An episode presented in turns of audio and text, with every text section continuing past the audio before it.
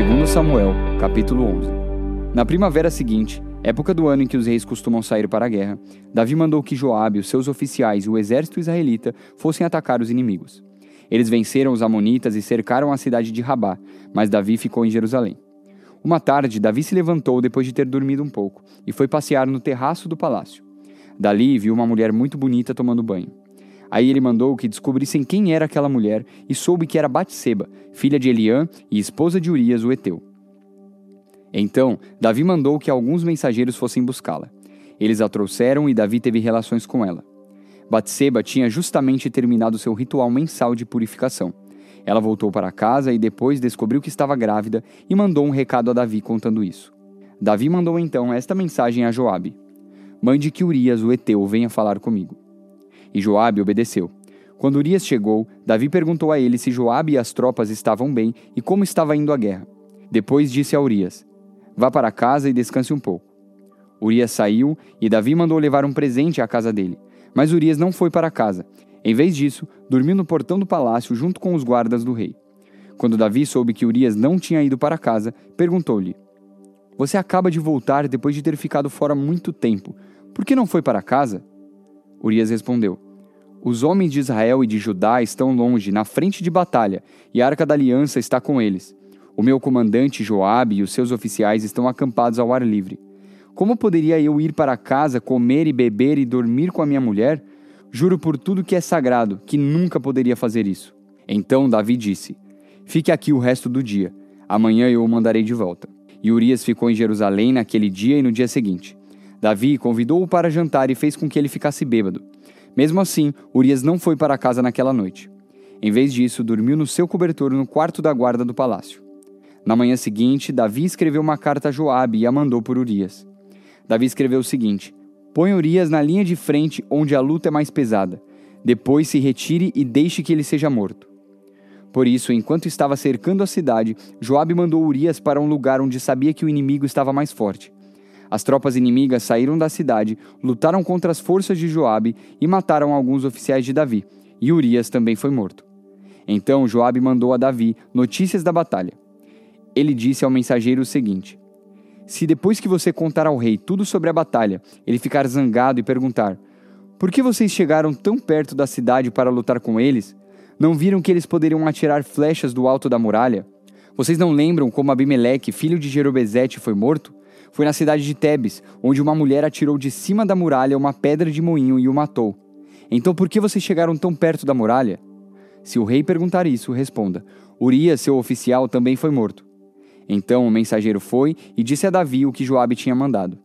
O mensageiro disse assim: Os inimigos eram mais fortes do que nós e saíram para fora da cidade para lutar em campo aberto.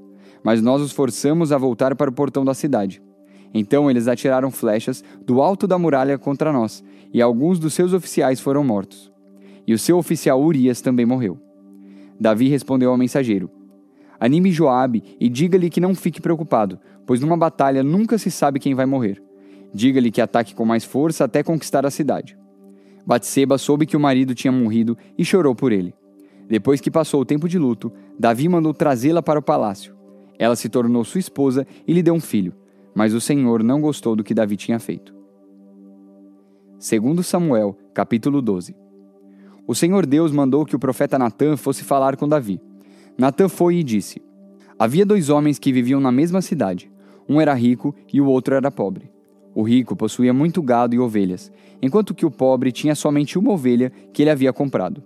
Ele cuidou dela e ela cresceu na sua casa junto com os filhos dele, ele a alimentava com a sua própria comida, deixava que ela bebesse no seu próprio copo e ela dormia no seu colo. A ovelha era como uma filha para ele. Certo dia, um visitante chegou à casa do homem rico. Este não quis matar um dos seus próprios animais para preparar uma refeição para o visitante. Em vez disso, pegou a ovelha do homem pobre, matou-a e preparou com ela uma refeição para o seu hóspede. Então Davi ficou furioso com aquele homem e disse: Eu juro pelo Senhor, o Deus vivo, que o homem que fez isso deve ser morto ele deverá pagar quatro vezes o que tirou, por ter feito uma coisa tão cruel. Então Natã disse a Davi: Esse homem é você, e é isto o que diz o Senhor, o Deus de Israel. Eu tornei você rei de Israel e o salvei de Saul. Eu lhe dei o reino e as mulheres dele. Tornei você rei de Israel e de Judá. E se isso não bastasse, eu lhe teria dado duas vezes mais. Por que é que você desobedeceu aos mandamentos e fez essa coisa tão horrível? Você fez com que Urias, o Eteu, fosse morto na batalha. Deixou que os Amonitas o matassem e então ficou com a esposa dele. Portanto, porque você me desobedeceu e tomou a mulher de Urias, sempre alguns dos seus descendentes morrerão de morte violenta. E também afirmo que farei uma pessoa da sua própria família causar a sua desgraça. Você verá isso quando eu tirar as suas esposas e as der a outro homem, e ele terá relações com elas em plena luz do dia. Você pecou escondido, em segredo, mas eu farei com que isso aconteça em plena luz do dia, para todo o povo de Israel ver. Então Davi disse: eu pequei contra Deus, o Senhor. Natã respondeu: O Senhor perdoou o seu pecado. Você não morrerá. Mas porque fazendo isso você mostrou tanto desprezo pelo Senhor, o seu filho morrerá. Aí Natã foi para casa. Então o Senhor fez com que o filho de Davi e da mulher de Urias ficasse muito doente. Davi orou a Deus para que a criança sarasse e não quis comer nada. Entrou no seu quarto e passou a noite inteira deitado no chão. Então os funcionários do palácio tentaram fazer Davi se levantar, mas ele não quis e não comeu nada com eles. Uma semana depois, a criança morreu e os funcionários ficaram com medo de dar a notícia a Davi. Eles disseram: Enquanto a criança ainda estava viva, Davi não respondia quando falávamos com ele. Como vamos dizer a ele que a criança morreu? Ele poderá fazer alguma loucura. Quando Davi viu os oficiais cochichando uns com os outros, compreendeu que a criança havia morrido. Então perguntou: A criança morreu? Morreu, responderam eles. Então Davi se levantou do chão, tomou um banho, penteou os cabelos e trocou de roupa. Depois foi à casa de Deus, o Senhor, e o adorou. Quando voltou ao palácio, pediu comida e comeu logo o que lhe foi servido. Aí os seus oficiais disseram: Nós não entendemos isto. Enquanto o menino estava vivo, o Senhor chorou por ele e não comeu. Mas logo que ele morreu, o Senhor se levantou e comeu. Sim, respondeu Davi. Enquanto o menino estava vivo, eu jejuei e chorei, porque o Senhor poderia ter pena de mim e não deixar que ele morresse. Mas agora que está morto, por que jejuar? Será que eu poderia fazê-lo viver novamente? Um dia eu irei para o lugar onde ele está, porém ele nunca voltará para mim. Então Davi consolou a sua esposa Batseba, teve relações com ela e ela deu à luz um filho, a quem Davi deu o nome de Salomão. Deus amou o menino e mandou que o profeta Natã lhe desse o nome de Gedidias, porque o Senhor Deus o amava. Enquanto isso, Joabe continuou a atacar Rabá, a capital do país de Amon. Quando estava para conquistar a cidade, enviou mensageiros com o seguinte recado para Davi: Eu ataquei Rabá e conquistei os reservatórios de água. Reúna agora o resto dos seus soldados e o Senhor ataque a cidade e tome-a. Eu não quero ficar com a glória dessa vitória. Então Davi reuniu seus soldados, foi até Rabá, atacou a cidade e a conquistou. Moloque, o ídolo que os amonitas adoravam, tinha uma coroa que pesava mais ou menos 34 quilos. A coroa era de ouro, e nela havia uma pedra preciosa que Davi tirou e colocou na sua própria coroa. Levou também de Rabá muitas coisas de valor. Davi fez o povo da cidade trabalhar com serras, enxadas e machados e fabricar tijolos. E fez o mesmo em todas as outras cidades de Amon. Então Davi e os seus soldados voltaram para Jerusalém. Daniel, capítulo 6 o rei Dario resolveu dividir o país em 120 províncias e escolher 120 homens para governá-las. A fim de que tudo corresse bem e não houvesse prejuízo, o rei nomeou três ministros para controlarem os 120 governadores. Um desses ministros era Daniel, e ele logo mostrou que era mais competente do que os outros ministros e governadores. Ele tinha tanta capacidade que o rei pensou em colocá-lo como a mais alta autoridade do reino. Aí os outros ministros e os governadores procuraram achar um motivo para acusar Daniel de ser mau administrador, mas não encontraram. Daniel era honesto e direito, e ninguém podia acusá-lo de ter feito qualquer coisa errada. Então eles disseram uns aos outros: Nunca encontraremos motivo para acusar Daniel, a não ser que seja alguma coisa que tenha a ver com a religião dele. Então foram todos juntos falar com o rei e disseram: Que o rei Dario viva para sempre. Todos nós que ocupamos posições de autoridades no reino, isto é, os ministros, os governadores, os prefeitos e as outras autoridades, nos reunimos e concordamos em pedir ao Senhor que dê uma ordem que não poderá ser desobedecida. Ordene que durante 30 dias todos façam os seus pedidos somente ao Senhor. Se durante esse tempo alguém fizer um pedido a qualquer Deus ou a qualquer outro homem, essa pessoa será jogada na cova dos leões. Portanto, ó rei, dê a ordem e a assine, a fim de que não possa ser anulada. De acordo com a lei dos medos e dos persas, essa ordem não poderá ser anulada. O rei concordou, assinou a ordem e mandou que fosse publicada. Quando Daniel soube que o rei tinha assinado a ordem, voltou para casa. No andar de cima havia um quarto com janelas que davam para Jerusalém. Daniel abriu as janelas, ajoelhou-se e orou, dando graças ao seu Deus. Ele costumava fazer isso três vezes por dia. Os inimigos de Daniel foram juntos até a casa dele e o encontraram orando ao seu Deus. Então foram procurar o rei, a fim de falar com ele a respeito da ordem. Eles disseram: Ó oh, rei, o senhor assinou uma ordem que proíbe que durante 30 dias se façam pedidos a qualquer Deus ou a qualquer outro homem, a não ser o Senhor. E a ordem diz também que quem desobedecer será jogado na cova dos leões. Não é verdade? E o rei respondeu: É verdade. E a ordem deve ser obedecida. De acordo com a lei dos medos e dos persas, ela não pode ser anulada.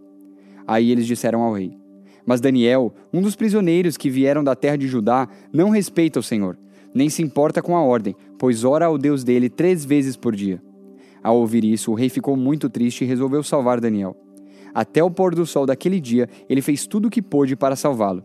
Os inimigos de Daniel foram falar de novo com o rei e disseram: O senhor sabe muito bem que, de acordo com a lei dos medos e dos persas, nenhuma ordem ou lei assinada pelo rei pode ser anulada.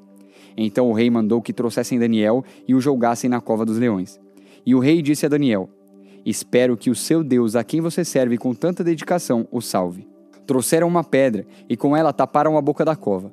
O rei selou a pedra com o seu próprio anel e com o anel das altas autoridades do reino, para que, mesmo no caso de Daniel, a lei fosse cumprida ao pé da letra.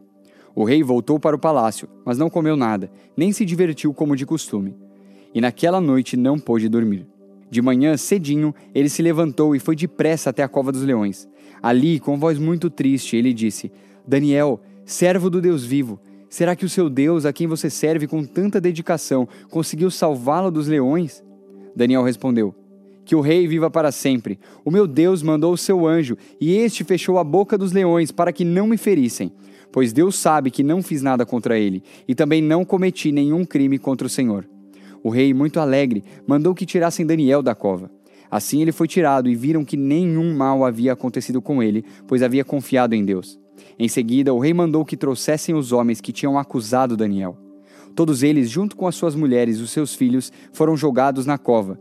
E antes mesmo de chegarem ao fundo, os leões os atacaram e os despedaçaram. Então o rei Dario escreveu uma carta para os povos de todas as nações, raças e línguas do mundo. A carta dizia o seguinte: Felicidade e paz para todos. Eu ordeno que todas as pessoas do meu reino respeitem e honrem o Deus que Daniel adora. Pois ele é o Deus vivo que vive para sempre. O seu reino nunca será destruído. O seu poder nunca terá fim. Ele socorre e salva. No céu e na terra, ele faz milagres e maravilhas. Foi ele quem salvou Daniel, livrando-o das garras dos leões. E Daniel continuou a ser uma alta autoridade no governo, durante o reinado de Dario e depois durante o reinado de Ciro, da Pérsia. Marcos, capítulo 4, versículo 21. Jesus continuou: Por acaso alguém acende uma lamparina para colocá-la debaixo de um cesto ou de uma cama? Claro que não. Para iluminar bem, ela deve ser colocada no lugar próprio, pois tudo o que está escondido será descoberto, e tudo o que está em segredo será conhecido. Se vocês têm ouvidos para ouvir, então ouçam.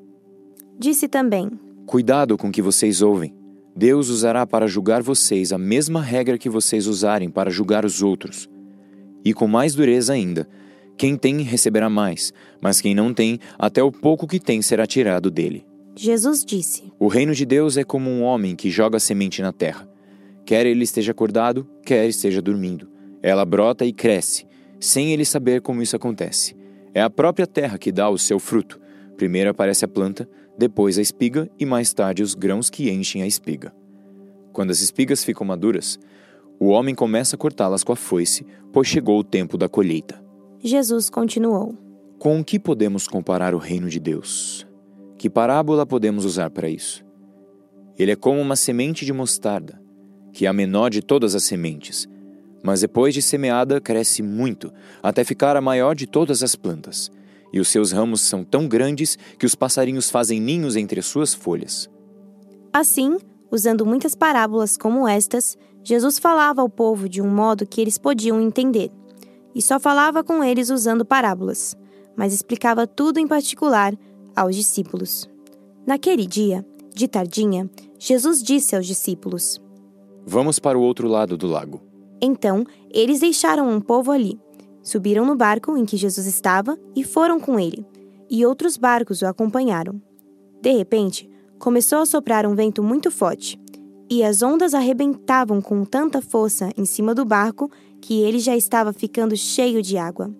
Jesus estava dormindo na parte de trás do barco, com a cabeça numa almofada. Então os discípulos o acordaram e disseram: Mestre, nós vamos morrer. O senhor não se importa com isso? Então ele se levantou, falou duro com o vento e disse ao lago: Silêncio, fique quieto. O vento parou e tudo ficou calmo. Aí ele perguntou: Por que é que vocês são assim tão medrosos? Vocês ainda não têm fé? E os discípulos, cheios de medo, diziam uns aos outros: Que homem é este que manda até no vento e nas ondas